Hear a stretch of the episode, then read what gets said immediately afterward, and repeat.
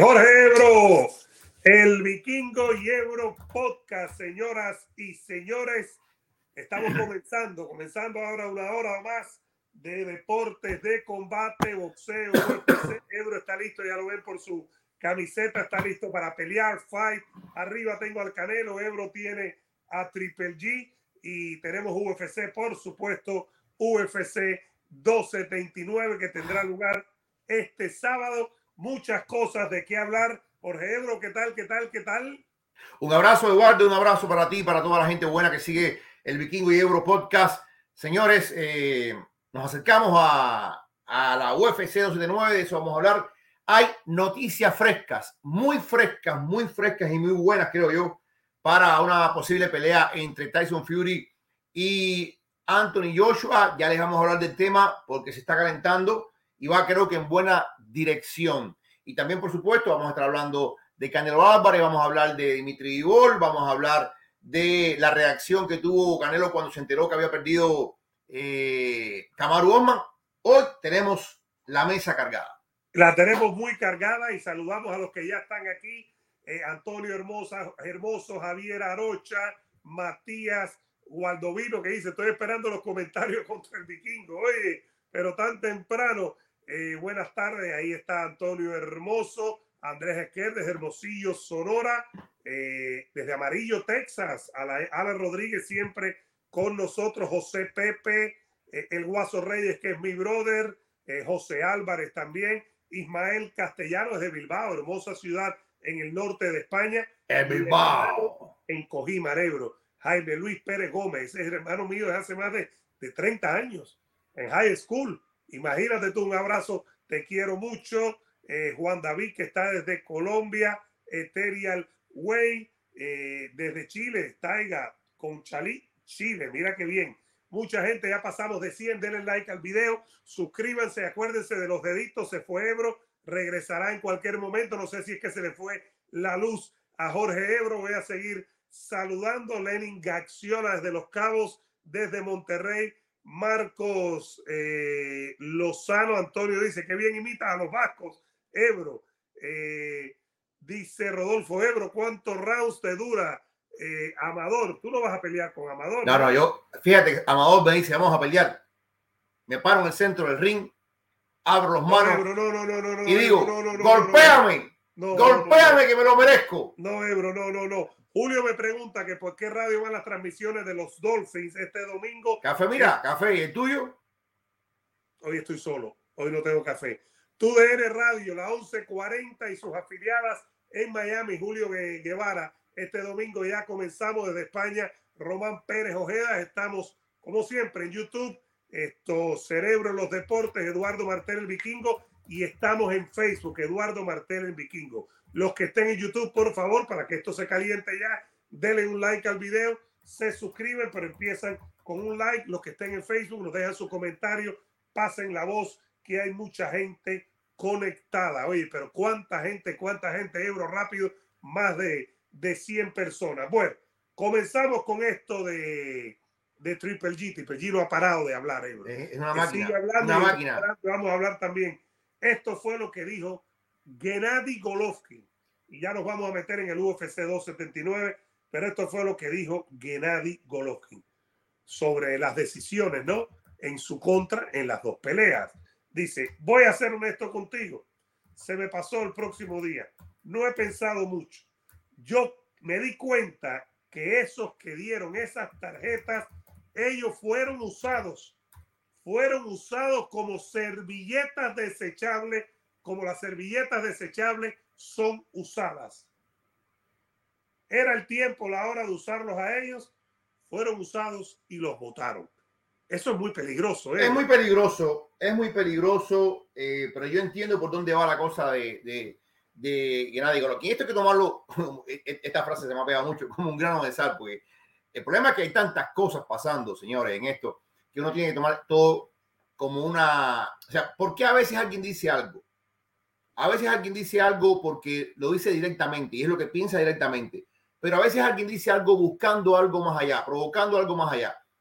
Porque al final, Eduardo, aquí hay dos jueces que repiten. En estos tres jueces nuevos que hay, hay dos jueces que repiten para la pelea de Canelo y, y Gennady Golovkin. Y básicamente él está dando un mensaje a la comisión, más que a los jueces en sí, a la comisión y a todo lo que, si se puede utilizar la palabra, el establishment de Las Vegas, todo lo que dirige Las Vegas, ese, ese gobierno secreto que siempre estamos pensando en las teorías de conspiraciones, que dirige a nivel global, pero que en Las Vegas dirige ese sumum de los casinos, de los negocios, de quién gana, quién no gana, en fin. Eh, yo creo que él, cuando dice que fueron utilizados, básicamente, él es un mensaje para los jueces, como diciendo, no se dejen influenciar, no se dejen modificar en sus pensamientos, pero también es un mensaje para aquellos que están dirigiendo a los jueces para decir, no crean que yo no sé qué está pasando esto. Incluso, incluso, en el fondo puede ser que Andy Golovkin considere que fue un horror y un error honesto el que los jueces lo hubieran empate en la primera o lo hubieran decisión, porque fue decisión mayoritaria en la segunda.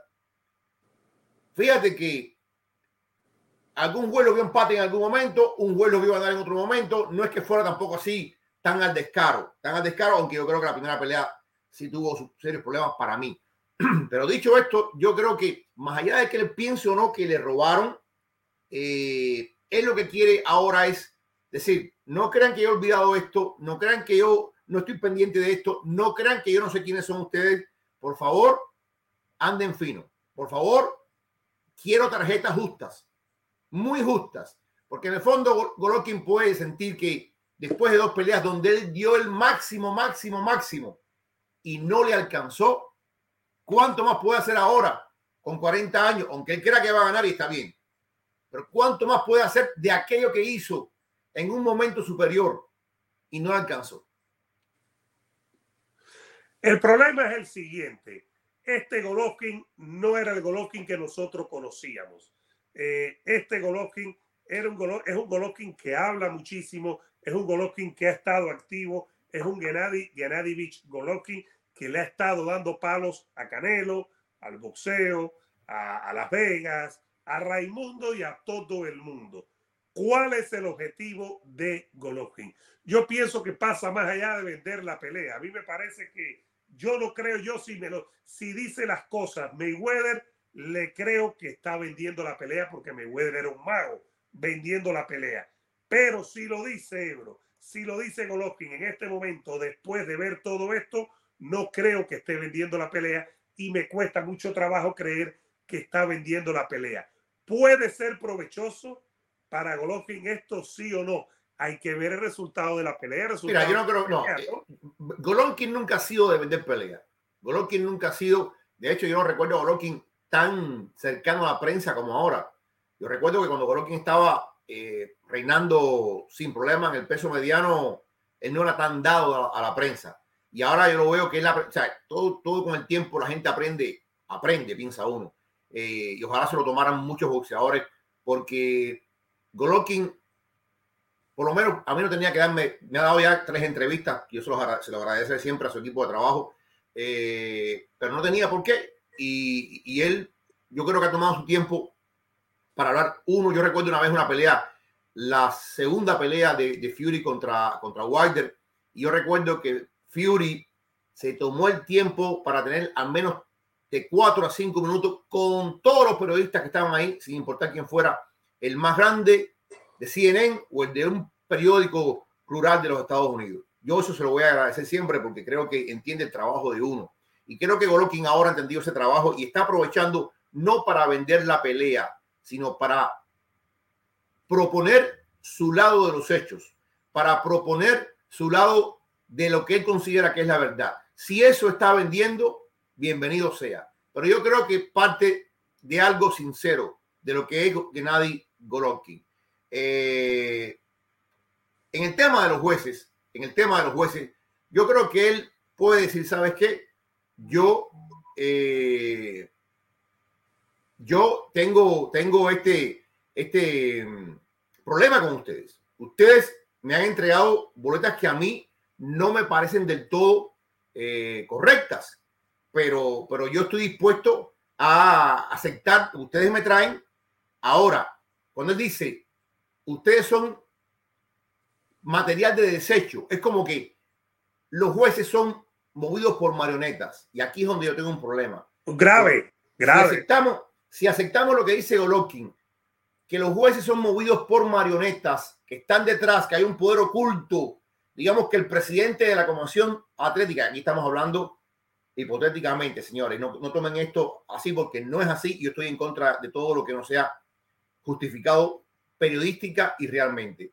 Pero tomando en cuenta lo que dice Golovkin, si los jueces son marionetas que lo que hacen son llenar las boletas de forma automática, como les dicen que las llenen, para provocar cierto resultado, eso es muy preocupante. Porque muchísimo, muchísimo. Eh, o sea, tú estás diciendo que al presidente de la comisión hay alguien que viene y le dice al oído, oye, no puede ganar Golovkin.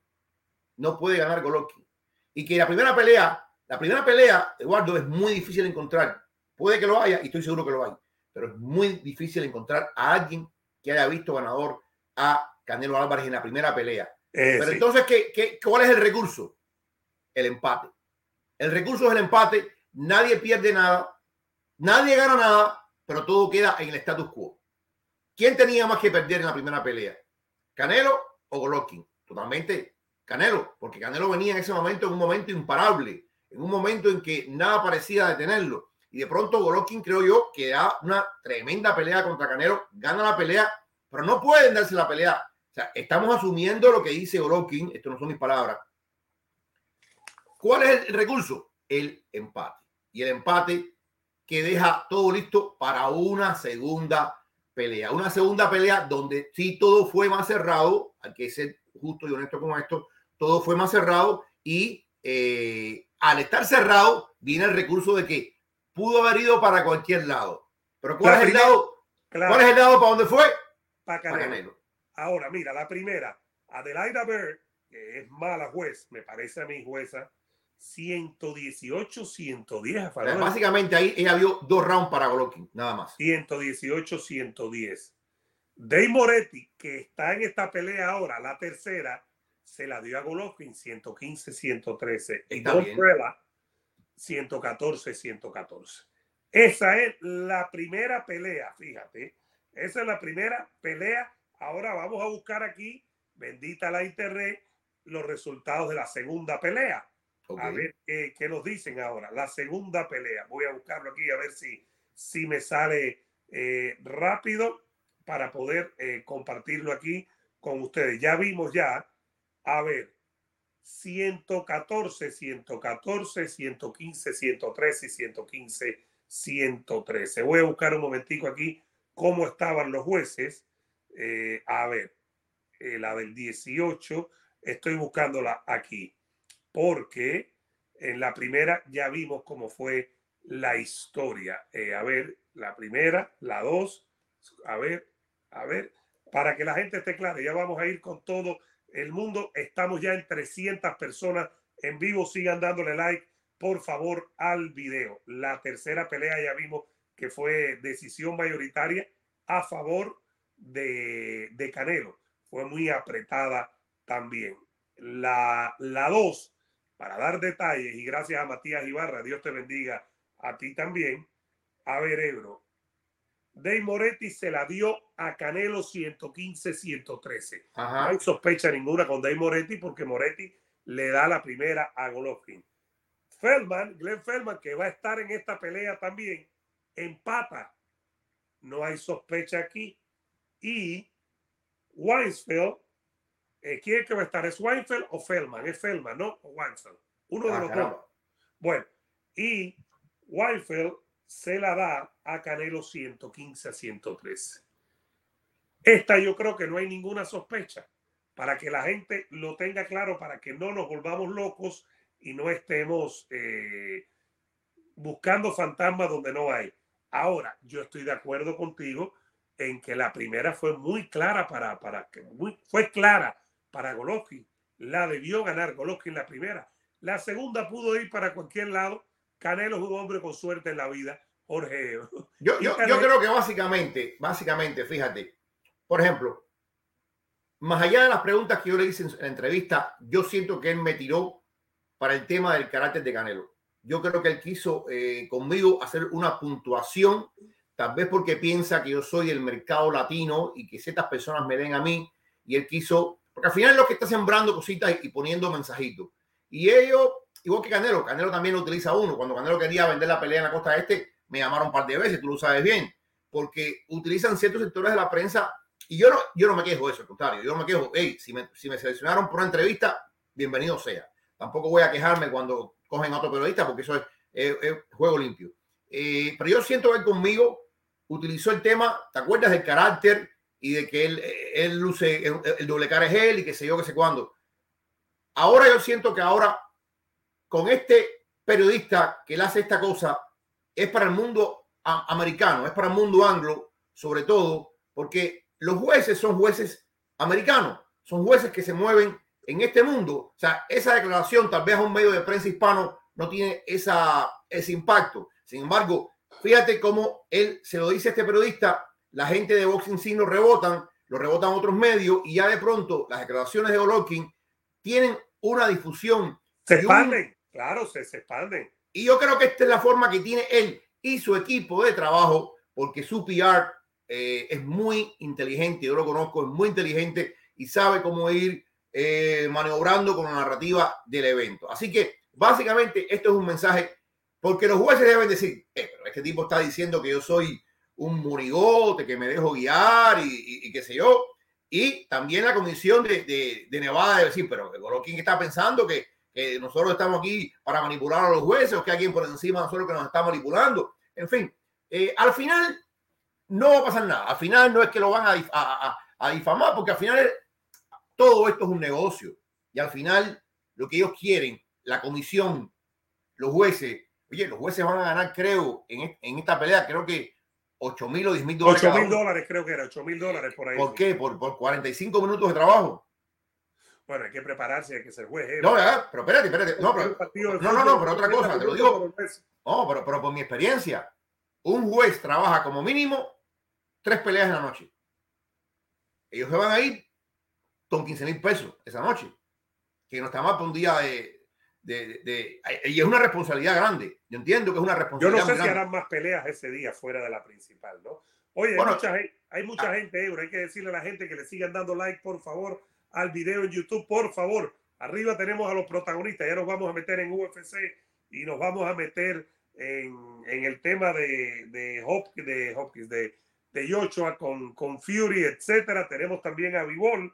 Vivol está metiendo, hablando de esto de Canelo, en esta cuenta regresiva que estamos haciendo. Vivol está metiendo como una, como una curva, Ebro. Y ya nos vamos a meter en UFC con todos ustedes. Pero el tema de Vivol es interesante, Ebro. Ahora dice Vivol que una pelea con Beterbiev eh, es mucho más difícil eh, que una pelea con Canelo.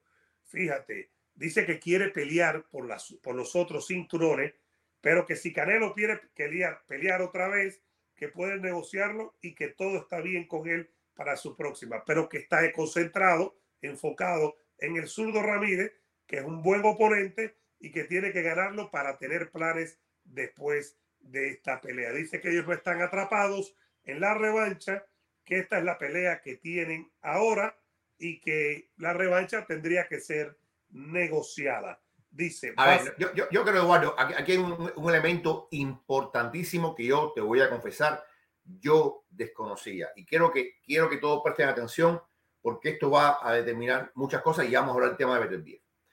El tema es el siguiente, y está, está hablando el manager de Vivol, eh, Cornilov, y está diciendo una cosa que, vuelvo y repito, yo desconocía. El problema es que la revancha entre Canelo y Vivol era inmediata si ambos peleaban al momento después de la primera pelea. Pero, pero, y esto es lo que explica el hombre del contrato, como ambos tomaron peleas diferentes, esa cláusula ya desaparece. Yo estaba bajo el supuesto de que era ya obligatoriamente Vivol, eh, Gorokin, Vivol. Pero lo que dice este hombre es que ya todo eso cambió. Que ha cambiado. Desde el momento en que Canelo va contra Golovkin porque el plan original era, perdón, me equivoqué yo, el plan original era Vivol, de vencer a Vivol se acabó. Ajá. Canelo y una pelea en diciembre. Contra quien sea, eh, una pelea para cerrar el año, una fiesta, todo el cuento es. Evidentemente, al perder Canelo, todo cambia. Todo cambia. Y lo que dice él, que de Canelo haber enfrentado, en vez de a Golovkin, directamente a Vivol, esa cláusula existía. Pero al ir a pelear contra el Triple G y Vivol enfrentar al zurdo. al zurdo, esa cláusula desaparece. Eso está en el contrato. Lo que significa es que Vivol no está obligado contractualmente y Canelo tampoco está obligado contractualmente a enfrentar a Vivol y Vivol a Canelo. Lo que está diciendo este hombre es que si Vivol le gana a el zurdo y Canelo le gana a Golovkin, sí hay un chance alto de una revancha siempre y cuando la quiera Canelo. Canelo es el que tiene que venir, darle el paso al frente y decir, vamos, Vivol, ellos están dispuestos a escuchar, pero ellos están dispuestos a escuchar desde una posición diferente, desde una repartición diferente de la bolsa. Ya, eh, primero, varias cosas. Y, y, ya vamos a ir con la gente porque hay mucha Pero gente. tú entiendes cómo esto cambió, ¿no? Claro, claro, como cambió también la segunda pelea de Triple G con Canelo tras el positivo de Canelo de que el Muterol y Triple G le sacó todo el dinero posible y Canelo nunca se lo ha perdonado a Gennady Gennadivich Golovkin. Hoy estoy con el ruso encendido, Gennady Gennadivich Golovkin. Es diferente la situación porque ganó Vivol, porque Vivol va a ganar mucho dinero, no tanto como Canelo, pero va a ganar mucho dinero en Abu Dhabi contra el zurdo y porque el que está necesitado de la revancha es Canelo. Porque yo estoy seguro, y vamos a ver qué dice nuestra gente, yo estoy seguro que si tú le preguntabas a Canelo, Canelo no hubiese querido pelear más nunca con Golovkin por todo lo que dijo Golovkin. Vamos a tenerlo claro, pero la opción era de PBC. En ese caso, entonces era irse con PBC, Benavides, Charlo, lo que hubiera sido. Él prefirió Bivol y, y Golovkin por las razones que sean. Yo no creo que era más fácil ni menos difícil, lo que sea. Yo creo que es complicado igual y ahí estamos viendo que se complicó. Pero queda claro que Bivol, que sí no habla, y a ver si después de la pelea de Canelo podemos tener a Joel Díaz otra vez. Eh, Bivol, que, que no habla, Bivol ha dicho lo que, lo que tiene claro Ebro, que ahora él tiene cierta fuerza en la palanca y la va a usar y es válido. Es válido en el negocio, es válido en el negocio del boxeo. Entonces, bueno, dejando esto claro para que la gente lo sepa, que, y esto lo vamos a repetir porque la gente a veces se pierde, no hay obligación ninguna de contrato de revancha inmediata, no la existe. Y solamente va a existir la revancha si Canelo la pide. ¿Qué está pasando con esto? ¿Y por qué él habla de Beterbiev? Porque todos sabemos que una pelea por el título undisputed, por el título indiscutido, va por encima de una unificatoria, va por encima de una defensa mandatoria, va por encima de una defensa opcional. E incluso los organismos, cuando se trata de unificar las cuatro fajas en una pelea, todo el mundo se echa hacia atrás. Eso va por encima incluso de que primero el título de este, el otro, el otro. No, no. Ahí todo cambia porque estamos hablando de algo raro en el boxeo, como pasó en la pelea de Castaño contra Charlo. Entonces yo creo que esto es muy importante porque, porque, y todos recordamos que Beterbiev tenía una pelea, la pelea se cae porque Beterbiev se lesiona. Se En lesiona Londres. en Londres. Eh, y el timing de todo esto es muy interesante. En noviembre, si en noviembre, Vivol le gana a, al zurdo Ramírez, que, ojo, eh, zurdo no se puede tomar a la ligera para nada, al contrario, pero el zurdo tiene un chance porque lo vimos en la foto, vimos el tamaño, así, así como decimos que, que Vivol era más grande que Canelo, cuando tú ves la foto del, face to face te das cuenta que, que zurdo está Eh, aquí lo puse yo en, en, en, en, mi community de, de, YouTube. A mí me parece un ser pesado, ser pesado. No sé si está en talla para bajar.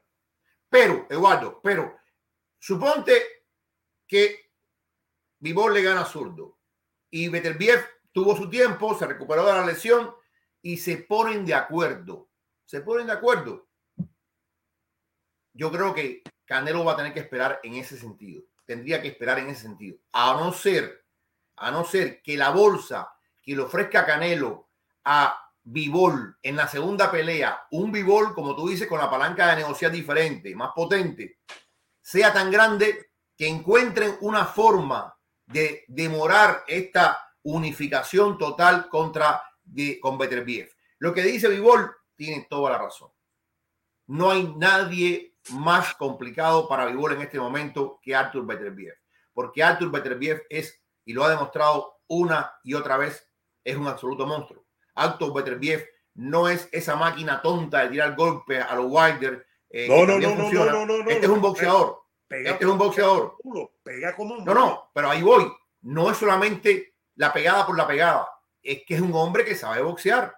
Es un hombre que sabe boxear y es un hombre que sabe combinar. Y es un hombre que sabe usar las palancas y los movimientos y los balances para hacerte daño. Este no es el, el alocado que viene para arriba de ti a tirar estos, como se dicen, los haymakers que se dicen, las aspas. Este, no, es, este no es el pitbull que cierra así y te espera y, te traba. No le estoy quitando mérito. No, no. Y, y, el, y, el, pitbull tiene también su método. Es un método. Claro, no, no. Y deja en el camino unos cuantos. Si no, pregúntale a Zurrito, a Gamboa, a Magdaleno, etcétera.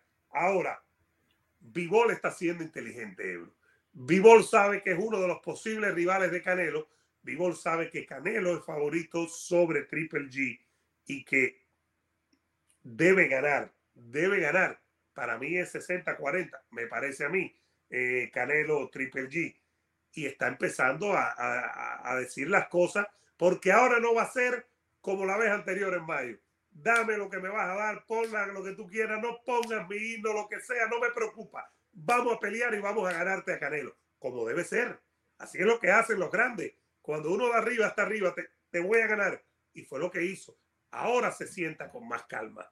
¿Me entiendes? Y eso es parte del negocio del boxeo. Eso yo creo que no se puede criticar para nada, me parece a mí, eh, mira, en cualquier escenario, Vivol va a tener la parrilla llena.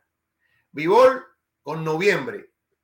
Y, es una parrilla llena de grandes peleas, de grandes peleas. Vivol, porque la pelea con el sur, señores, es una gran pelea. Es una gran pelea. Y no por gusto los árabes la aceptaron. No, es, no, no, piensa que todo el mundo va a pelear a Arabia, porque no, no. A esa gente no le van no es que le están regalando dinero a nadie. Esta gente le dan dinero al que merece el dinero y saben que recupera. Porque aquí estamos hablando de dos mercados muy importantes. Estamos hablando del mercado ruso y estamos hablando del mercado mexicano. Pero aparte, estamos hablando de dos figuras conocidas, porque ¿quién no conoce a Soto Ramírez? Y además, ¿quién no conoce a Vivol después de la victoria contra Canelo? Entonces, estos árabes que van a hacer la pelea no son tontos. La gente piensa, oye, le están dando 100 millones a fulano. No, no, no, no, esto tiene objetivo, claro. Eh, olvídate que esto, esto, olvídate, olvídate, olvídate. Esta gente no le dan un camello regalado a nadie. Y te digo, yo todavía tengo que averiguar, no sé todavía cuánto va a ser la bolsa de Vivol y cuánto va a ser la de sueldo.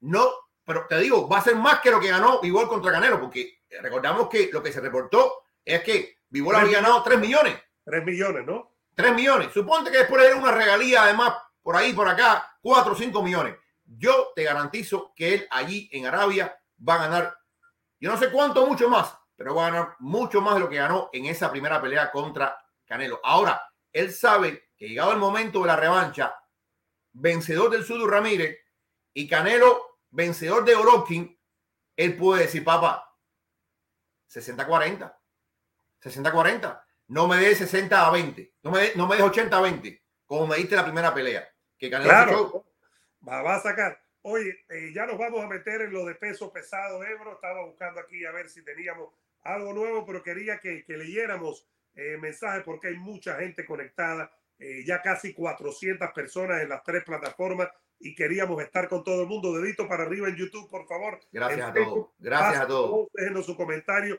y compartan. Ebro, ¿cuánto te paga Canelo a ti? eh, brother, estoy esperando el cheque. No, ah, el cheque no aparece. Eh, si te va a mandar algo, que me mande algo a mí, según la gente. Hay, muchas hay muchas tonterías por ahí. Eh, dice Antonio Hermoso, les gustó a los árabes, por algo será. Eh, dice Alain y ahora Crawford quiere a Charlo. Esa pelea está buena, pero me gustaba más. Ey, yo estoy, eso, mira, yo estoy muy decepcionado con el tema este. Yo ya estamos a, a mediados de septiembre. Supuestamente la pelea era en noviembre. No sé, no, no, no sé ni qué decirte de esto, Eduardo, porque asumiendo que, a ver, lo que me están diciendo a mí que el pay-per-view de Showtime en diciembre es de Gerbonta, no sabemos contra quién. Si el pay-per-view de, el pay-per-view de diciembre es de Gerbonta y a eso se le suma el próximo pay-per-view que estamos que vamos a hablar ahora, yo no veo, yo no veo. También tenemos lo de Canelo con eh, con Usman, que habló de ese tema y está muy caliente, Ebro. Sería bueno tocarlo, no sé qué te parece. Está bien. Como tú quieras, si él quiere, comenzamos eh, por ahí. Eh, voy a mencionar lo que ha dicho Canelo para que lo tengamos claro. Eh, dice, cuando esté, cuando termine mi carrera con boxeo, puedo hacer eso, tal vez. El famoso crossover de pelear con alguien. Cuando le hablan del nocao de Usman, dice, eso pasa. Y habló con fighthigh.com. Dice, es parte del deporte. Cualquiera, todo el mundo puede perder, nunca lo sabe. Eh, yo creo que estaba ganando, ¿verdad? Un, un simple golpe cambió todo. Oye, él es un gran peleador. Eh, le dijeron si podía pasar a tipos de, de peleas más lucrativas a Canelo eh, y dijo, no sé, claro, esto es crossover fights, pasando a otra cosa o peleando con, con, con peleadores de otras eh, disciplinas. Dice, no lo sé, ahora no. Tengo que, tengo primero grandes peleas y tengo que hacer historia en el boxeo. Y tal vez cuando termine con el boxeo, puedo hacer ese tipo de pelea. ¿Le cierra Canelo la puerta al UFC? No, no se la cierra, al contrario, yo creo que deja una ventana abierta. Básicamente, a Canelo le preguntan sobre la derrota de Kamaru Osman. Y aquí hagamos un poquito de historia, porque todos sabemos que Kamaru venía en esta cruzada por lograr la pelea contra Canelo y donde quiera que estaba, en cualquier conferencia de prensa, más de hablar del rival, más de hablar del rival, hablaba de Canelo. Y a mí, ahora uno en retrospectiva se pone a pensar y a explicar las causas de la derrota. Tal vez Camaru subestimó un poco a León. Tal vez Camaru, si, si Canelo estaba jugando golf, Camaru estaba pensando en Canelo, porque era Canelo, Canelo, Canelo, Canelo. Y yo recuerdo que cuando Canelo perdió contra Dimitri, la vida del carajo, cuando Canelo perdió contra Dimitri Vivol, ahí salió el manager de Canelo, eh, perdón, el manager de Camaru, eh, Alías de la CIS, a hablar, a hablar, a hablar hasta por los codos de Canelo. Que Canelo Después se tuvo que quedar callado, anda muy. Claro. Eh, ¿Qué dijo Alías de la CIS? Alías de la CIS. ¿Eh? Es muy parlanchina de la CIS. Bueno, Eduardo, te voy a decir, a mí, no, a mí no me gusta el estilo, pero yo entiendo que él lo que está buscando es difundir el mensaje de su representado, aumentar la imagen de, de su representado y tirar piedras a ver qué pasa. Tirar piedras, tirar piedras. Él no es promotor, él es manejador. Él es manejador. Entiendo de un promotor, pero además en UFC eh, ya lo habíamos hablado, lo que dijo Dominic Cruz antes de regresar a esto de Canelo. A veces ya sabemos con quién vamos a pelear. No es que hay que amarrar una pelea de Canelo con Bivol, Canelo con este, de Uzi con eh, de Fury con Joshua, etcétera. Aquí todo está más sobre una base, ¿no? Claro. Eh, él dijo, Canelo ya perdió relevancia. Canelo ya no nos importa. Caramba, ahora Kamaru Osman perdió y Kamaru Osman está en una posición peor que Canelo. Porque Canelo pierde con Vivol, pero mantiene su faja y mantiene bastante de lo que es Canelo. Todo el mundo entiende ahora, aunque te hayas alegrado o no te hayas alegrado, cualquiera que sea el, tu motivo, que Canelo comete un error de cálculo al ir a una división superior contra un hombre muy fuerte. Se equivocó y pagó el precio. Kamaru Osman en su división contra un hombre al cual él de alguna forma se burló eh, y ninguneó, porque el tema con Leon Edwards es que no solamente Kamaru, todo el mundo ninguneó, incluyendo al alto mando de la UFC, a Leon Edwards. Pues Leon Edwards, sí, es verdad, como dice Canelo, la pelea entera la estaba ganando eh, Kamaru, pero al final lo que cuenta es el resultado. Claro. Al final lo que cuenta es el resultado. Y, por eso... de esa manera, porque si hubieras ido a los jueces y pierdes porque se equivocaron los jueces, bueno, un escándalo, pero dice, oye, los jueces, pero aquí lo noquearon. Ahora, Canelo ahora mismo no tiene una pelea lucrativa fuera del boxeo. Eh, este que no, no, no la tiene. en el 15 para volver, volver en el 17 con McGregor, que era otro fenómeno de venta. Fíjate cuántas condiciones se dieron para que esa pelea tuviera lugar en boxeo. Canelo no tiene ninguna pelea más. Pero fíjate, fíjate, fíjate, fíjate. Al final no podemos ser, como dicen por ahí, prisioneros del momento. Al final, suponte, se retira Camaru y se retira Canelo. Mira lo que está pasando ahora, Eduardo. Mira lo que está pasando ahora, que esta pelea de... Ah, otro pay-per-view, otro pay-per-view que viene camino por ahí, el de Jay Paul y Silva. Yo siento la gente comentando eso, yo siento que eso va a ser un buen pay-per-view. ¿Por qué? Porque Silva todavía están respetados y todavía están usando la palabra querido, si se quiere, y todavía se ve relevante después, por ejemplo, de la pelea contra Chávez Jr., que esa pelea, siendo un hombre de 38 años, 37 años, todavía levanta un interés en la afición. Entonces, y, que fue en México, ni siquiera fue aquí en Estados Unidos que tiene más eh, difusión, vamos a decir las cosas como son, fue fuera de Estados Unidos. Eso yo siento. Un pay ah, aquello extraño, ¿te acuerdas? Que, que a ver, era muy difícil encontrarlo. Este, estamos, o sea, hay que entender que esto cambió. Esto cambió el negocio de entender el boxeo como tal, cambió, es diferente. Esto de los youtubers no va a parar. Hace poco peleó, eran unos youtubers en Inglaterra y fue un lleno repleto. El eh, KSI ese, ¿no? Sí, el KSI, el, el Enson Gibb ese también peleó, en fin, todos los tipos de eso. Eh, yo te digo lo siguiente, así como que en algún momento podamos ver la pelea de Fury contra Engano, aunque ya esté un poquito pasado de tiempo, eh, yo no descarto que en un futuro, en un futuro veamos a Camaru contra Canelo, porque al final Camaru va a ser recordado porque en algún momento fue el mejor libra por libra. Son, son cosas que van permaneciendo en el tiempo. No es que la derrota te lo borre por siempre. Y entonces yo creo que esa pelea viene a darse. Pero yo también, así como a veces criticamos a Canelo, te digo, Canelo ha tenido una actitud mucho más humana y mucho más eh, sensible hacia Camaro que la que tuvo Alías de la CIS contra Canelo. No Camaro, para que no hablemos de Camaro. No, no, no. Tú y yo estuvimos en, esa, en ese UFC, aquel evento en la primavera, el de Masvidal Covington, que estuvo Camaro, habló de la pelea, le preguntaban de él y Canelo, Canelo, Canelo y Canelo se sentó delante de nosotros en aquella conferencia de prensa o en el pesaje, creo que fue el pesaje ya. Estaba el papá también con quien hablamos, ¿te acuerdas? El padre de, de Camaro Usman. Eh, yo creo que, que Canelo no va a encontrar, Ebro, una pelea fuera de boxeo ahora mismo, mientras sea, perdón, campeón unificado, mientras sea el que mueve el boxeo, junto a Fury tal vez, Fury fuera de Estados Unidos. Eduardo, yo te voy a decir una cosa. Pero no lo, no lo hay. Eh, eh, Eduardo, yo te digo una cosa, porque es como, como se dice en inglés, what have you done for me lately? ¿Qué es lo que ha pasado contigo como diría un amigo mío, últimamente. Eh, ahora estamos todavía con la visión de Canelo perdedor de béisbol. Yo te digo que si el 17 de septiembre, Eduardo, Canelo derrota a Golovkin y lo derrota bien, la imagen de Canelo vuelve y se levanta. Porque claro.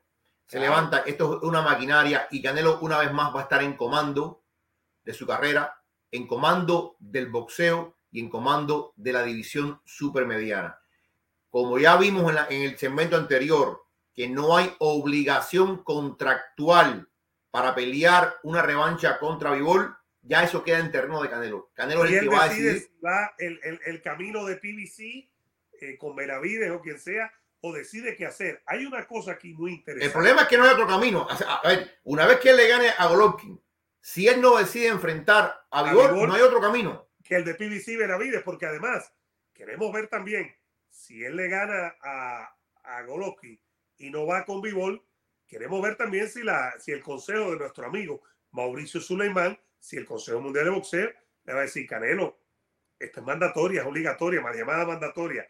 Esta pelea con Meravides es obligatoria o que se pongan de acuerdo. Recuerda que cuando hay un campeón unificado, se rotan quién va a ser el, el retador eh, obligatorio. Se van rotando, ¿no? Eh, de la, de la organización. Todo eso puede pasar, pero hay que esperar a la pelea de, unos días, la del 17 de septiembre, que vamos a estar cubriendo aquí con todos los hierros. Ahora, eh, Canelo volvería a estar como dueño absoluto de su situación y Canelo tendría que preparar un plan con PBC o con Mushroom Boxing, con quien sea, pero tendría que preparar un plan porque el ganarle a Golovkin significaría garantizar 45, 50 eh, por pelea, 90, eh, 100 millones para el 2023, que es una barbaridad de dinero, Ebro, ¿no? Es una barbaridad de dinero. Eh, no sientan pena por Canelo, yo creo que como quiera que sea, como quiera que sea, ese es otro que tiene. A ver, si Canelo gana, que es lo que esperamos, y voy te repito, si Canelo pierde es una debacle, ahí sí te digo, recoge Porque Canelo habría, tú te imaginas un Golovkin campeón mediano y dueño de todos los títulos en supermediano. Piensa en eso, lo que significaría para Golovkin y para. Canelo el riesgo. A ver, todo el mundo espera que Canelo, o la mayoría espera que Canelo le gane a Golovkin, pero piensen por un momento, por un momento, en un golpe mal dado. Eso lo hemos visto millones de veces en los deportes de combate, como pasó con Camaro y León. O, que las tarjetas no le favorezcan a Canelo. Pero bueno, vamos a dejar las tarjetas, que eso es un tema bien más. No, eso no ya. con tus conspiraciones. No, no, no. Eso es un leap of faith. Eso es un salto al vacío. Con esos ojos y esa mirada, gracias a Seriosha, que nos manda 4.99. Gracias de todo corazón al Palavina. Dice, ¿ustedes creen que va a pasar tan fácil por encima de Triple G? Un abrazo a los dos de Las Vegas. Viva Cuba Libre, Patria y Vida. Todo el tiempo viva Cuba Libre y Patria y Vida. Está encendido Seriocho ahí, está detrás de la bandera cubana. Gracias de todo corazón. Yo creo, antes de pasar a, UFC y, interactuar también con nuestra gente, yo creo que va a ser una buena pelea, 60-40 Canelo, pero yo creo que Golovkin todavía tiene cosas que dar en el boxeo y que no va a ser... No, no, a ver, es que Golovkin, Golovkin no pierde. Golovkin pierde y sigue siendo campeón en mediano. Y pierde por la forma que sea y Golovkin va a defender su faja de campeón mediano. Y le queda otra pelea buena el año que viene. Exactamente, pero Canelo no. Canelo pierde con Golovkin. Primero que una, fíjate qué interesante, una victoria de Golovkin quitaría cualquier tipo de credibilidad a las dos peleas anteriores en términos de, lo que hemos discutido de la votación. Porque una tercera pelea victoriosa para Golovkin nos diría, ah, siempre lo supimos, aquí está la prueba definitiva que las dos peleas anteriores le robaron a Golovkin. Eso por un lado. Pero ya entonces Canelo, sin las cuatro fajas, pierde lo que pierde Canelo de poder para negociar es enorme, hermano, enorme. Y, su, y, los haters, los haters van a tener una munición increíble. Pero bueno, por eso es que amamos el boxeo. Y por eso también yo digo que Golovkin merece respeto y Canelo merece mucho, mucho respeto, porque al final está corriendo un riesgo que él pudo haber dicho que no. O sea, él pudo fácilmente haber dicho que no a Golovkin por, por, por mis motivos. Y sin embargo, Eddie Hearn lo convenció. Eddie Hearn lo convenció de pelear contra Vigor y lo convenció de pelear contra Canelo. Entonces, vamos a ver qué pasa. ¿Cómo que lo embarcó, no? Vamos no, yo no quiero decir que lo embarcó, pero. Vamos con nuestra gente. Hay muchísima gente conectada. Dice Seriocha que eso es para las próximas croquetas de Real Café. Que veas Jorgito aguantado. ¿eh? Tú no le estás dando a las croquetas. ¿Tú estás escondido con las croquetas o qué? Oye, estoy, estoy eh, descroquetado. Bueno, eso es para que invites a la gente. Fernando Baruja dice, den like, seguro. Ya vamos para 400 personas en vivo. Por favor, den like. Dice Heriberto que él cree que Canelo puede perder. Que se acuerda de cuando Roy Jones, cuando peleó con Ruiz, él ganó, pero cuando bajó de peso, es menos peso también pero ese riesgo existe. Y John Ruiz no, a ver, John Ruiz, con todo respeto, no pasará a la historia como uno de los grandes No, no, pero él se refiere a que, que eh, eh, Roy Jones. Ah, subir de peso. Y bajó ya nunca fue el mismo. Sí, sí, sí, es verdad. Eso, es verdad, eso es verdad. Fuera de liga, que era con anterioridad. Seguimos con los mensajes porque la gente sigue encendida. Aquí estamos. Sigan dándole like al video y suscribiéndose. Dice por aquí, eh, Romeo, la cajita de euros un tape la baqueta viene de Canelo. Dice Ibrahim Villanueva, antes de Canelo perder con Bibol, para usted era favorito, ¿es verdad? ¿Y cuál es el problema? ¿Y cuál es el problema con eso? Pero para nosotros no. Para el 99% de la gente era favorito. No, no, no. Eh, Usman era favorito y, a falta de 56 segundos iba a ganar la pelea y lo noquearon. Víctor dice, como decimos en México, el sur le va a poner una verguiza a Bibol. ¿De verdad? Vamos a ver, ya veremos. Antonio, den likes, amigo. Esto es sabiduría boxística, una pasada Ebri Vikingo. Tiene Gracias, razón. Tiene razón, Antonio Hermoso. Coincido con este amigo español. Eh, Quiroga dice: Díaz va a aniquilar a Chimaev. Ya nos vamos a meter en eso. Eh, Carlos México City, saludos, lo seguimos desde México. Gracias, hermano, gracias. Hasta allá, hasta Chilando, ¿cómo es? Chilangola- Chilangolandia. Eh, Rolando Romero, Ebro, ¿qué opinas del problema mental de Vikingo? ¿Qué tú opinas, Ebro? Rolando, ¿cuándo es la próxima pelea, viejo? después de lo que le hizo Herbonta, eh, Rolly que no vaya tan duro, que afloje, a ver si se recupera y vuelve a pelear y que gane mucho dinero sobre todo. Eh, dice Seriocha, like para estos puritos, pero ¿cómo que puritos? Me está diciendo viejo Seriocha, vamos a tener que hablar con él. Nos alegran el día. Eh, Rosa Melano, uy, te lo rozan el ano, qué bien. Rosa Melano, Ebro. Sí. Rosa Melano. Melano, Melano, Melano siempre ha sido una, una gente que está con nosotros siempre ahí. que- y que Rosa Melano, claro, Rosa Melano. Muy bien, Rosa, un saludo grande para tú, para ti. Jaime dice, el Tosco le hizo pelea al zurdo desde Panamá, Marcos Rodríguez desde Michoacán, Rodrigo Serrano, dice Germán, el Pitbull Cruz, la pelea a hacer con Gerbonte y no con Ryan García. Saludos desde Chile. Tintanísimo dice, me partió el corazón que Luis Ortiz jamás tiró aquella zurda peligrosa. Dice Ebro que sí, La tiró muy poco. Ebro que, que sí. La tiró muy poco. La tiró muy Dice, poco, la "Este verdad. uno de los mejores en vivo, la verdad. Saludos, señores. Eh, Ethereal Way dice: No queremos conformismo. Fury versus Josh- Joshua, queremos la grande. Bueno, vamos allá. Vamos a hablar del tema ese, Eduardo. Vamos a hablar del tema ese y después terminamos con UFC. Eh, señores, no sé si ustedes han visto los tweets, pero ya hay una confirmación. Yo diría que es una confirmación semioficial, pero es una confirmación. Las palabras textuales de Eddie Hearn es que ellos han aceptado en principio la oferta de Tyson Fury. Pero eh, denoten bien esto, han aceptado, entre comillas, en principio, la oferta de Fury. Y es una oferta que creo yo es sólida, es valedera. Ahora, también dice Hearn, quedan muchas cosas por conversar, pero ya hay un tremendo paso de avance. ¿Y qué El está 60, pasando? el 60-40 a favor 60-40, creo que es justo, de creo que es muy justo. Cuidado, Eduardo. Ebro, el- lo que ponen sobre la mesa, Ebro. Eduardo, 60-40 porque Joshua hoy, después de dos derrotas, no tiene el poder que tenía. Pero, ¿por qué te digo que es justo? Eduardo, piensa en esto. Esta pelea, Fury la está vendiendo como la pelea más grande del boxeo pesado en la historia de Gran Bretaña. Pero esta pelea no, no se va a hacer en Gran Bretaña.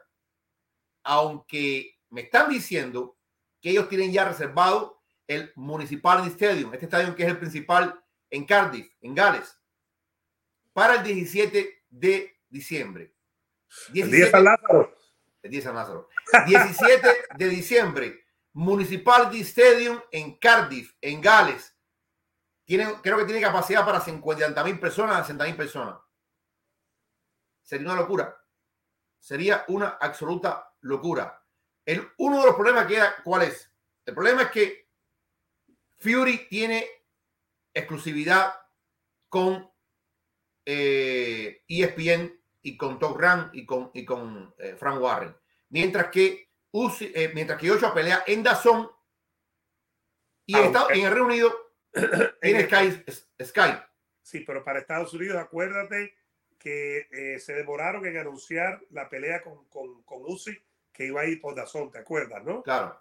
Porque él creo que tiene un contrato con, con- con Sky Sport en, en- Londres. Pero yo creo que lo que dice Eddie Hearn es que se puede, es que hay mucho dinero para todo el mundo. Creo que van a negociar algo compartido ahí eh, de derecho. Se puede hacer, se ha hecho otras veces. Yo no sé si lo van a hacer de forma conjunta o se van a repartir lo- las zonas geográficas, pero se puede hacer. Pero ¿por qué? El miedo mío en todo esto no era Fury, el miedo mío era Joshua porque yo decía, caramba, Joshua peleó hace un par de semanas, Joshua, eh, y tal vez Eduardo podamos hacer gestiones para tener a Robert García acá.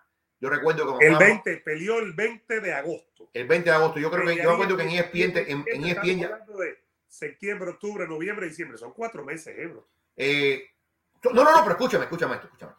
Y, y, te digo, vamos a tener esto en cartera de Robert García, porque yo recuerdo cuando estábamos en ESPN se llamaba y él respondía sin ningún tipo de problema. Eh, ¿Por qué te digo que es tan pronto para, para, para Joshua? Recordamos que Joshua termina la pelea y tuvo un breakdown mental.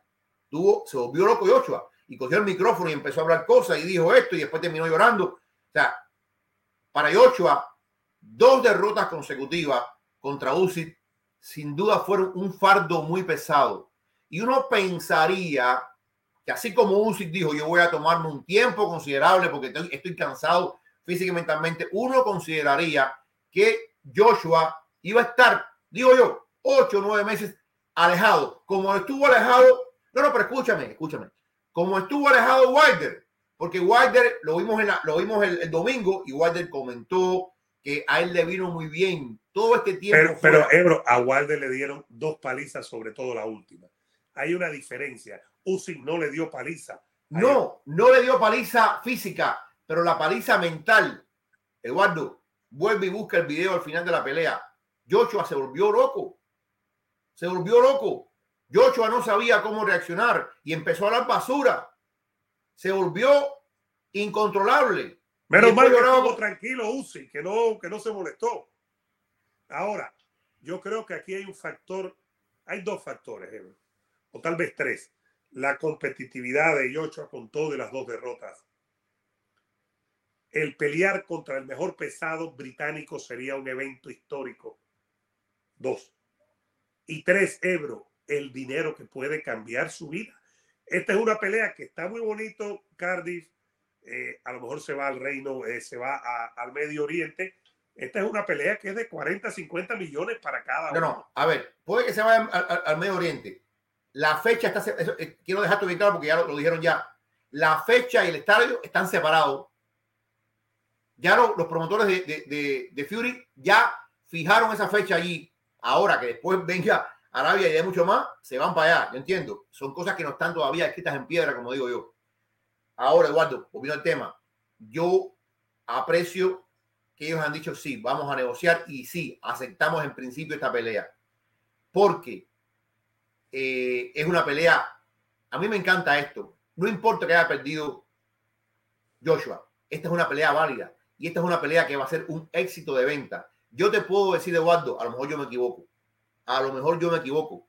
Yo te puedo decir que esta pelea va a levantar más interés que la pelea entre Usyk y Joshua. Y te explico sí, claro, por qué. Claro. Porque Tyson, mira, Tyson Fury, es que Tyson Fury ha hecho el Tyson Fury es el sueño de cualquier promotor. Tyson Fury habla. It's going to smash you to bits.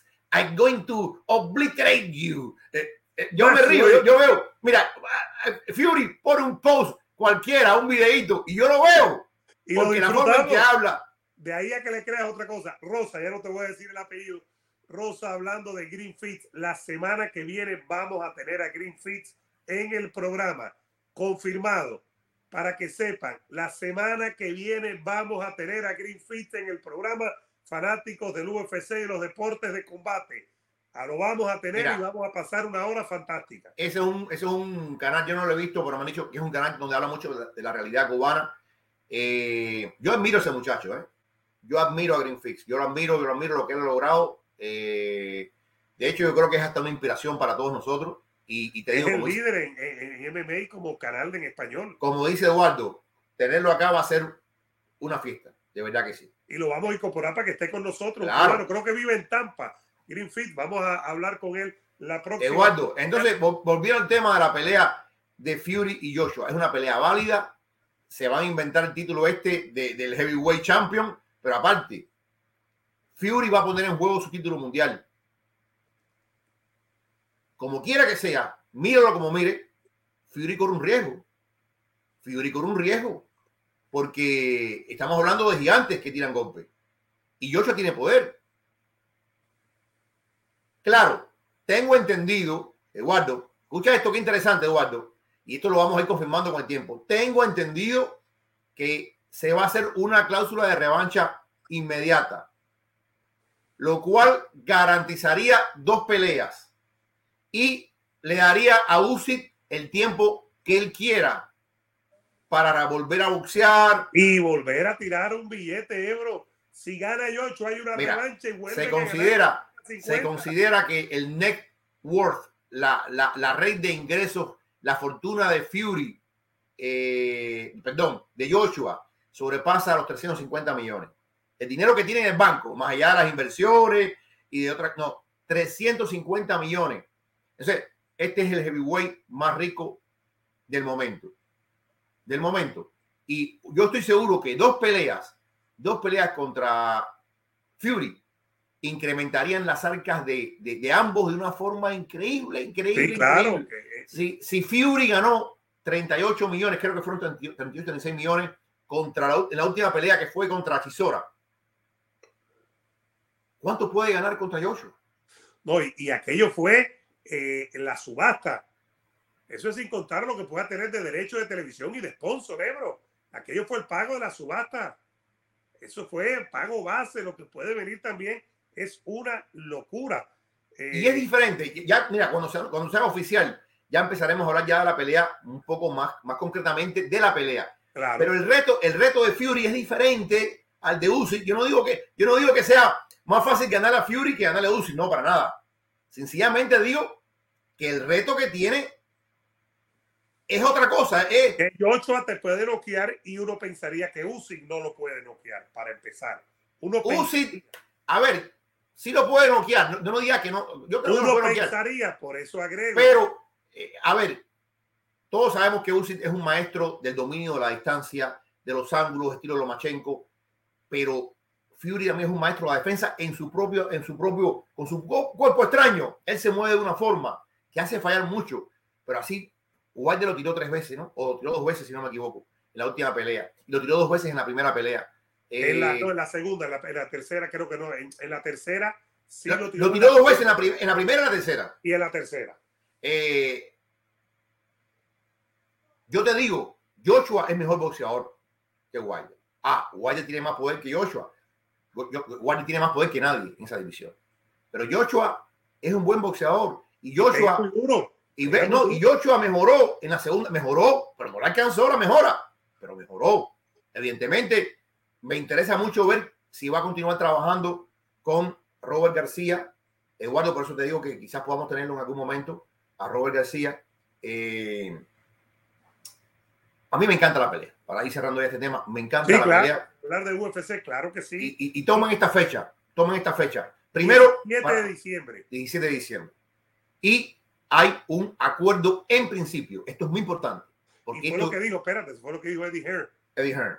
En esencia, hemos aceptado la oferta. Falta mucho por conversar. Lots of conversations to be had. In essence, we accepted the offer. Lots of, conversations to be had. ¿Cuáles son las conversaciones? Por ejemplo, ok, aquí estamos hablando en, en, en, en frío. Ok, 40-60. Ahora, ese 40-60 tiene que llenarse con una cifra real. Que los árabes o que el estadio municipal de Cali diga, aquí hay 100 millones y vamos a aplicarlo en 60 para, para fulano y 40 para mengano. O que hay 120 millones o hay 80 millones, vamos a aplicarlo eh, tanto en base al 60 y tanto en base al 40. Pero son a la vez que tú accedes a eso, a la, vez que tú... Eh, eh, mira, te lo digo por experiencia, la parte más dura de cualquier negociación es la bolsa. La parte más dura. Yo estoy seguro que lo que está jodiendo la pelea de Crawford y Spence es la bolsa. Lo está jodiendo.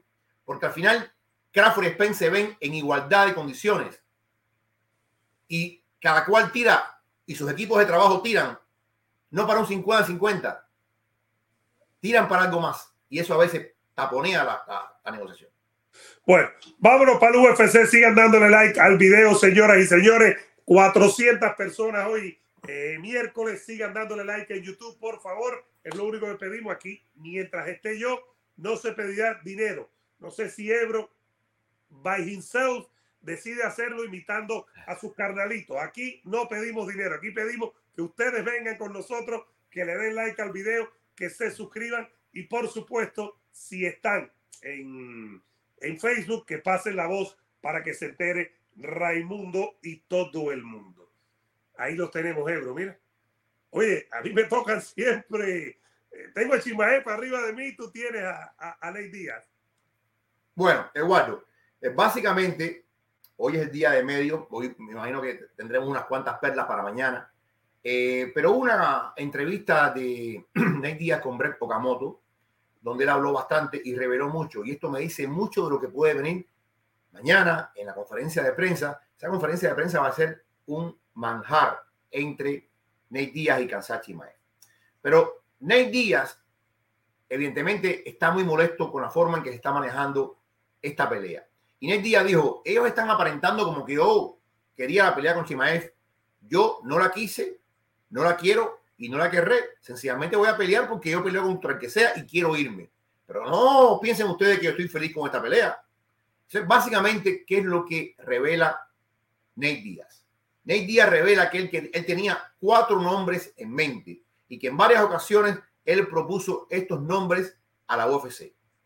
Tony Ferguson, Vicente Luque, Dustin Poirier, Michael Chandler. Ninguno jamoncito. Ninguno jamoncito.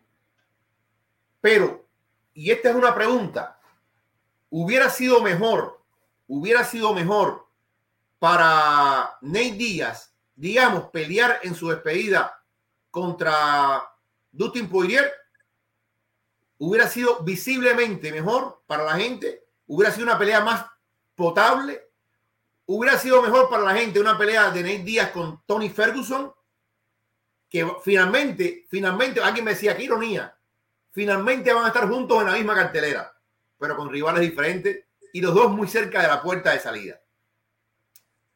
Hubiera sido mejor una pelea para él contra Vicente Luque. Hubiera sido mejor una pelea contra Michael Chandler. Anthony Joshua. Yo creo que en cualquier caso hubiera sido una mejor pelea para Nick Díaz. Yo creo que hubiera perdido, hubiera, a, lo mejor pierde las cuatro, aunque creo que contra Tony Ferguson tiene un chance de ganarle. Tira la, moneda ahí, ¿no? Eh, bastante alto. Pero él lo que está diciendo es, no me vengan con el cuento de que yo estoy feliz para esta pelea, porque no lo estoy. Yo quería a fulano, a Mengano, a Mengano y a Mengano. Y en todos los casos me dijeron que no, no, no y no. Porque queda claro que desde el principio la UFC, cuando ya se da cuenta que no puede tener a Nate Díaz de vuelta, y Nate Díaz, mira, Eduardo, estaba hablando con una persona muy cercana a la UFC y me dijo, tú no tienes idea de lo que hizo la UFC para tener a Nate Díaz. Porque fíjate qué interesante, a pesar de las derrotas, a pesar del momento, la UFC todavía quería extender a Nick Díaz y darle cinco peleas más, porque sabe lo que significa tener a Nick Díaz, aunque pierda. Entonces, dice que le, incrementaron tanto la oferta de dinero a Nick Díaz que Nick Díaz lo pensó. Lo pensó, pero ni con eso Eduardo transó.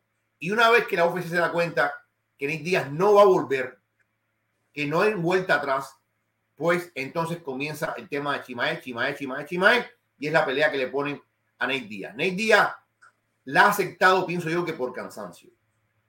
Yo recuerdo que en algún momento Nate Díaz y Poirier iban a pelear.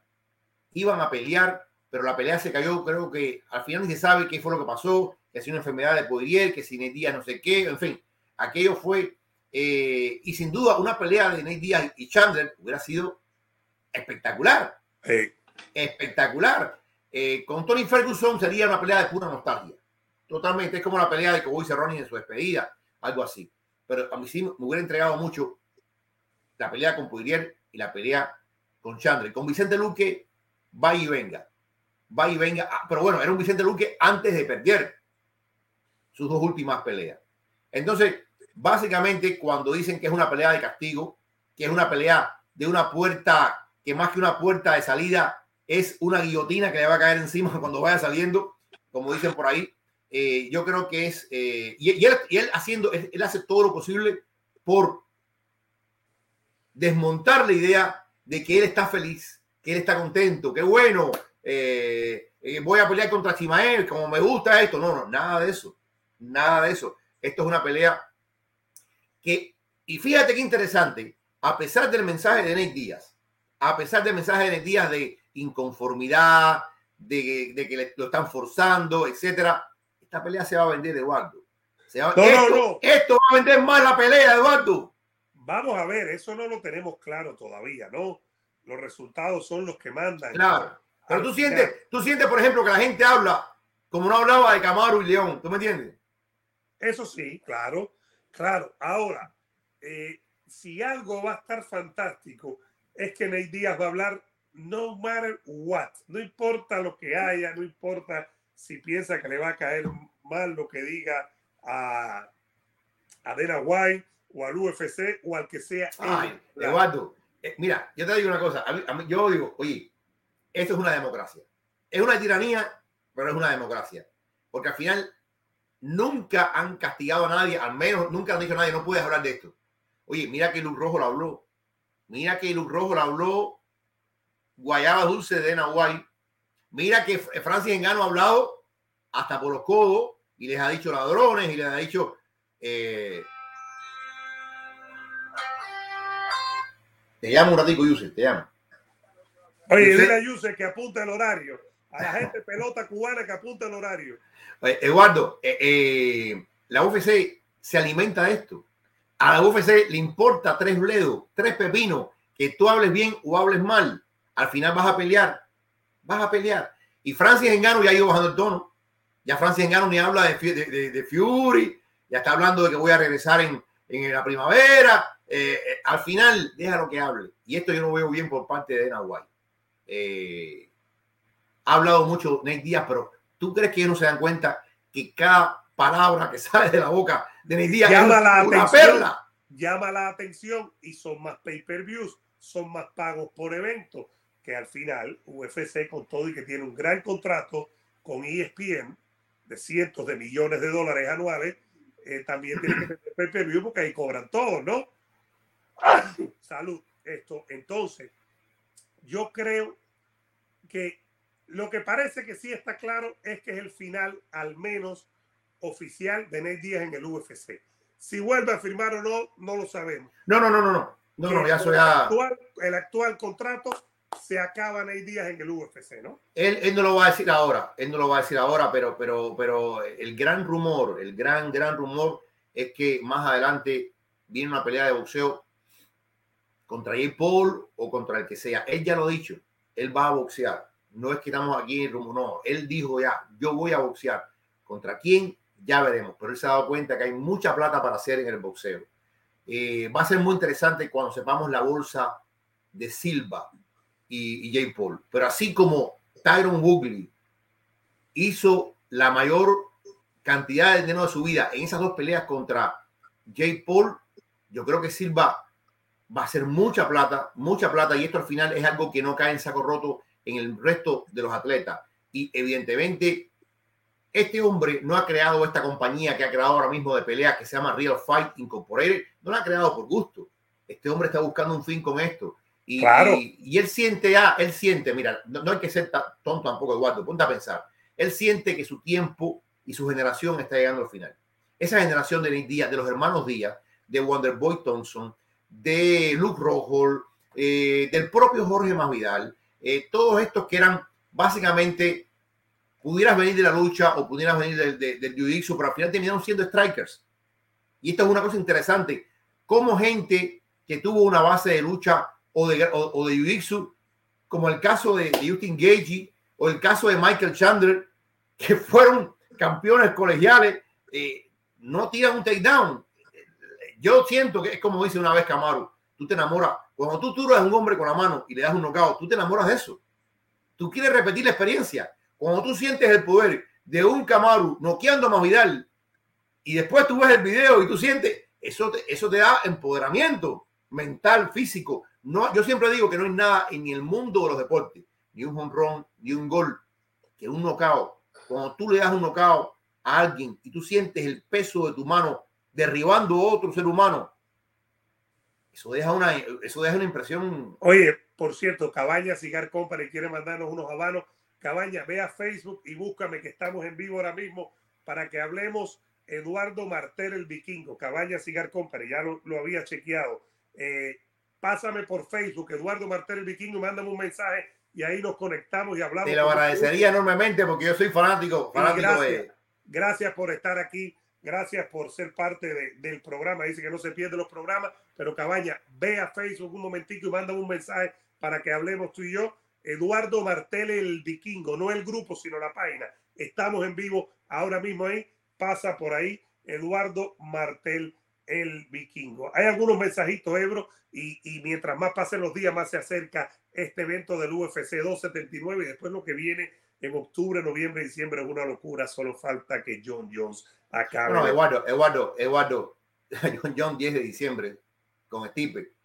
Eh, Joshua contra Fury. Es, que, es que, no, y en PPV, o sea, lo que están, lo que están diciendo, Eduardo, esto es un rumor, pero lo que están diciendo, lo que están diciendo es que están negociando muy soterradamente Ryan García y el Bonta Davis para diciembre. Sería el PPV que tiene Showtime en diciembre. Eduardo, si eso se hace realidad. Eh, vamos a tener trabajo de aquí a diciembre, que es una locura. Vamos a leer los mensajes, sigan dándole like al video eh, y suscribiéndose en YouTube, en Facebook, pásenos la voz, Cabaña, Cigar, te estoy esperando, escríbeme ahí en Facebook, Eduardo Martel, el vikingo, dice Just, cansable su costa, quien gana, seguimos por aquí. Milton dice, Chandler sí usó su lucha con Ferguson. vamos por aquí. a ver, espérate. Eh, hay una tontería aquí que la voy a aclarar. Iba a leer todos los mensajes, pero las estupideces las tengo que responder. Dice Roger Romero, cigar, cabaña, cigar, a Vikingo no le gusta nada que sea cubano. No, a mí lo que no me gusta es la dictadura. Y a mí lo que no me gusta es que el pueblo esté oprimido. Eso es lo primero. Y si a los cubanos, a los atletas o los que sea, les molesta que yo les diga lo que yo pienso de boxeo, de MMA, lo siento mucho. Es mi verdad, es lo que yo pienso. No digan estupideces, porque de estúpidos estamos llenos. Eh, dice por aquí Alexander Liquid, el líquido. Saludos a ambos desde Chile. Oye, saludos a Lolo Blundo, que siempre, siempre nos manda saludos. Claro que sí, dice Gabriel. Si Ney logra sobrevivir los dos primeros, se puede poner interesante. Eh, sí, sí, sí, pero, pero, pero vamos a ver cuán interesante lo pone. Dice Santiago, Vikingo, te amo. I love you too, man. I love you too. I love you too. Eh, hay muchos tontos que piensan que ser cubano es alabar la, la porquería, dictadura de mierda que tenemos en Cuba y hay muchos tontos que piensan que ser cubano es decir que todos los boxeadores y todos los peleadores cubanos ganan siempre que son buenos. La estupidez comunista que la tienen encima. Seguimos por aquí. Dice Fernando que regalemos algunos. Vamos a ver. Desde Bucarest, Rumanía, Ebro, Ucucu, en, en, en Rumanía. Desde Argentina, Sebastián. Eh, seguimos por aquí. Quiroga dice que el Cucuy saldrá victoriosa desde Cienfuegos. Alain Martínez. Un abrazo, mi hermano, patria y vida. Abrazo hasta Cuba, Cuba para todos nosotros los cubanos. Gracias por estar ahí, usar tu tiempo y tu data. Oye, Alain Mata, nuestro hermano, también está por ahí. Oye, que dónde dejamos a Héctor el Fader. Pregunta por aquí. Eh, seguimos. A ver, a ver, a ver. Desde Sergio, ¿desde dónde? Gran Canaria, me imagino. Eh, ah, qué lugar tan bello. Ahí estuve yo, ahí nació mi sobrina, ahí tengo familia. Eh, dice por aquí Fernando, saludos Ebro de Chile te sigo desde hace tiempo.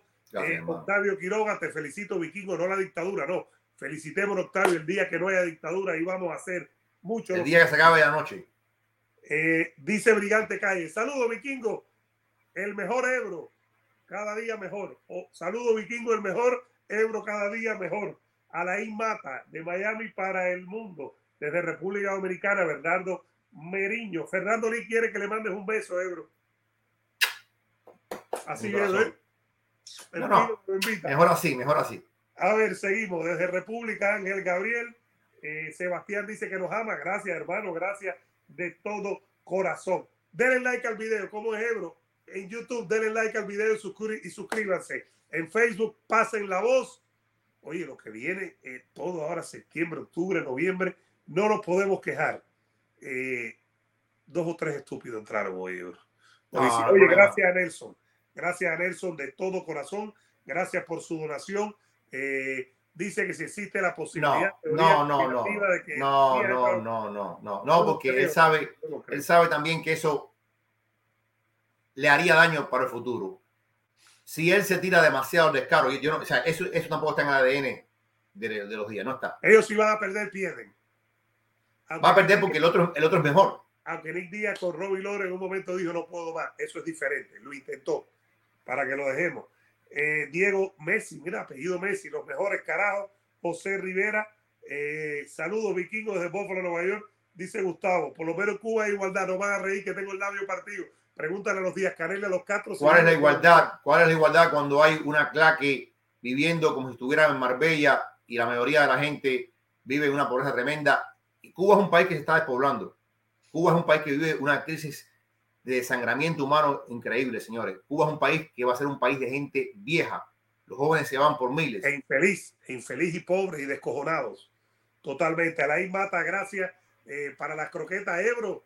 Te tocan las croquetas el viernes en el café, no te puedes. Ah, no, el viernes no vas a estar en el café. Oye, tú tienes suerte, gorrito. ¿Cómo es? Tú tienes mucha suerte. Ay, Eduardo, eh, voy a estar, pero voy a estar con ustedes desde, desde Sabana. Claro, voy a estar con ustedes desde Sabana. A Dani Segura, Ebro. Mañana, mañana. Dani Segura lo vamos a tener para que lo sepa. ¿Cómo es el likecito, Ebro?